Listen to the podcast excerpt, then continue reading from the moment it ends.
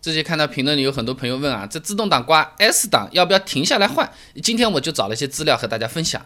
其实自动挡并不是所有的档位都要踩住刹车停下来换的，只有比较重要的 P 档和 R 档才需要，其他档位基本上都是可以直接切换的。哎，除非呢这个厂家哎有特殊设置，这个就好像是考试复习有重点的，不是重点要考的，那就可以放宽点要求啊。那么早期的自动挡想挂哪个档直接推一下就行了，但也正因为是这样的设计，引起了不少的故障和事故。美国以前就发生过不少这种车辆爆冲事件，也就是车子没头没脑，突然之间啪一下就加速冲出去的那种情况啊。那发生最多的场景呢，就是 P 档切换为 D 档。或者二档的一瞬间，如果这个时候油门刚好卡住了，或者不小心误踩了油门，车就飞了。那就好像说这个枪里面的这个子弹上了膛，如果再不小心碰到了扳机，子弹就射出去了，走火了，打在自己的腿上啊。那为了保证事故不再重演呢，现在的这个自动挡车子基本上都装配有限位保险装置，手枪也有保险的，防止子弹上膛走火，对吧？那么在会关键档位的时候呢，需要按解锁按钮并踩住刹车，防止误。操作这限位保险装置其实也没有那么复杂，就在这个档杆下面啊，部分档位呢有对应的凹槽，这个档位挂进去之后呢，啊一根小推杆就会卡住这个凹槽，限制住档杆的这个位置。哎，这就和我们卫生间里常见的装在隔门上面的插销是有点像的啊。不同的是呢，这个插销还有个双保险，被一个额外的小铁块给顶在那边。这个小推杆和小铁罐呢，分别受到这个解锁按钮和刹车踏板控制的。如果不踩刹车，你光解锁按钮拔不出来的。哎，有些朋友会听到踩刹车的时候，档把下面会发出轻微的咔嗒声音，哎，就是这个小铁块被移走的声音啊。那么以前说过的，P 档呢是由机械式的棘齿轮和钩爪来锁止变速箱的。那如果车速超过八公里每小时的时候，你误挂 P 档，基本上就超过 P 档这个棘齿轮和钩爪能够承受的极限了，会对这个棘齿轮和钩爪造成很大的冲击，甚至是损坏变速箱啊，就好像一脚大力踹门，啪一脚把门锁给踹坏了，道理是一样啊。那同时呢，取出 P 档之后，不管是挂入 R 档、N 档还是 D 档，车子都可能会开始产生移动了。如果不设置保险装置，呃，就有可能发生我刚才说的表一下的爆冲事故了啊。所以基本上所有的车子 P 档下面都有限位保险装置的。那二档没有锁止功能，但是挂上二档之后呢，变速箱输出轴就会开始反向旋转，倒车嘛。那如果在行进过程中误操作挂上了二档，这输出轴的传动趋势和车轮相反，这股巨大的反向冲击力直接损毁变速箱啊，就好像说的你泡过热水的玻璃杯，突然一下装个什么冰可乐，还加冰块。炸了裂了，就是这个道理啊。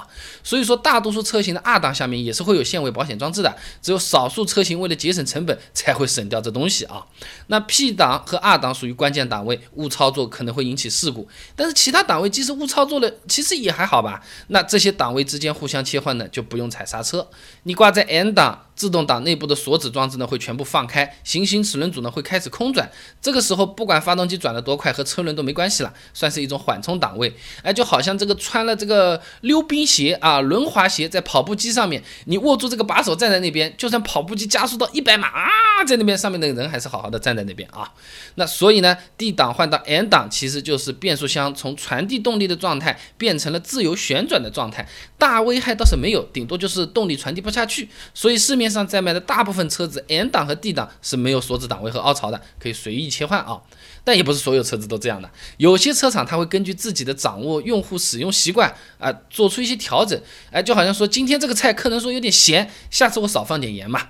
那比如说大众的不少车从 D 档挂 N 档随便挂，但是从 N 档挂 D 档就要踩住刹车才能挂进去了。福特呢反一反的，从 N 档挂到 D 档随便挂，反过来呢需要踩刹车的。具体自己的车型是怎么样，找个安全的地方车停好，不踩刹车，自己掰掰看，你这个档位掰不掰得动啊？可以试试看。那变速箱的这个 S 档、L 档。M 加减档啊，这些都可以看成前进档 D 档的分支，哎，这就好像是代数、统计、概率学都是数学的分支一样啊。那 D 档切换到这些档位的时候呢，变速箱没有什么物理变化的啊，不会说像 P 档一样有什么呃齿轮锁住变速箱啊，R 档什么输出轴开始反转没有的啊。那么发生变化的其实是 TCU 内的换挡程序，切换到这个档位，TCU 会开始使用一套全新的逻辑换挡。你比如说啊，D 档切到 S 档，变速箱呢会延后换挡时机的。这些档位呢，终归也都是前进档，啊，就好像说，不管红辣椒还是青辣椒，终归都是辣椒，辣的程度不一样而已啊。所以说呢，这些档位啊，下面是没有保险装置的，可以直接在行进过程中换挡的啊。那么大多数装配电子换挡杆的车子，不踩刹车，档杆是可以随意掰动的。你比如说是著名的这个宝马的那个大鸡腿啊，啊，那这个是由于电子换挡杆它和机械式的不一样。这个档杆啊，它不是直接和变速箱控制器连在一块儿的，哎，已经舍弃了机械换挡杆上面的那个保险装置了。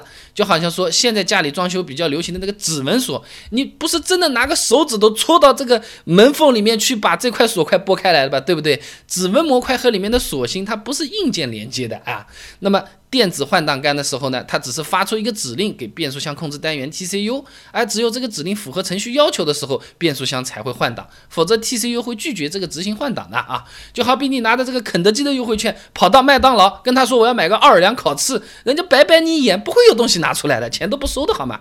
所以说啊，虽然这个档杆是可以随意摆动，这个大鸡腿你随便掰啊，但是 TCU 它会把误操作的部分给过滤掉，只有 OK 的、正确的、安全的，它才会执行啊。那么自动挡的门门道道呢，好像和手动挡比起来也没有少多少。自动挡当初发明出来就是和手动挡对比，为了更方便嘛。那么自动挡买来有哪几件事情是千万不能做的？哎，我给你列了一个清单出来。还有一些朋友会说，这个自动挡等红灯的时候，你最好是挂个 N 档，不然会磨损的啊。又有些朋友说，你自动挡等红灯当然是要挂 P 档了。有些朋友说，拉个手闸不就行了吗？到底谁说的对？科学依据和物理依据在哪里？资料也给你收好了啊！关注微信公众号“备胎说车”，回复关键词“自动挡”就能看到了。那我这个公众号呢，每天都会给你一段汽车使用小干货，文字版、音频版、视频版都有，你可以挑自己喜欢的啊。哎，有些朋友手动挡刚一开始买来觉得挺好，开了两三年有点后悔了，哎，好像还是自动挡好，我又舍不得卖这个车子。哎，隔壁又有一个哥们说，只要再加三千块钱，就可以把手动挡改装成自动挡。真的都有这么好的东西吗？三千块钱有没有什么猫腻？还是说这么好的东西仅仅是因为没有人知道才被埋没了？我也去调查了一番，关注微信公众号“备胎说车”，回复关键词“自动挡”就能看到了。备胎说车，等你来玩哦。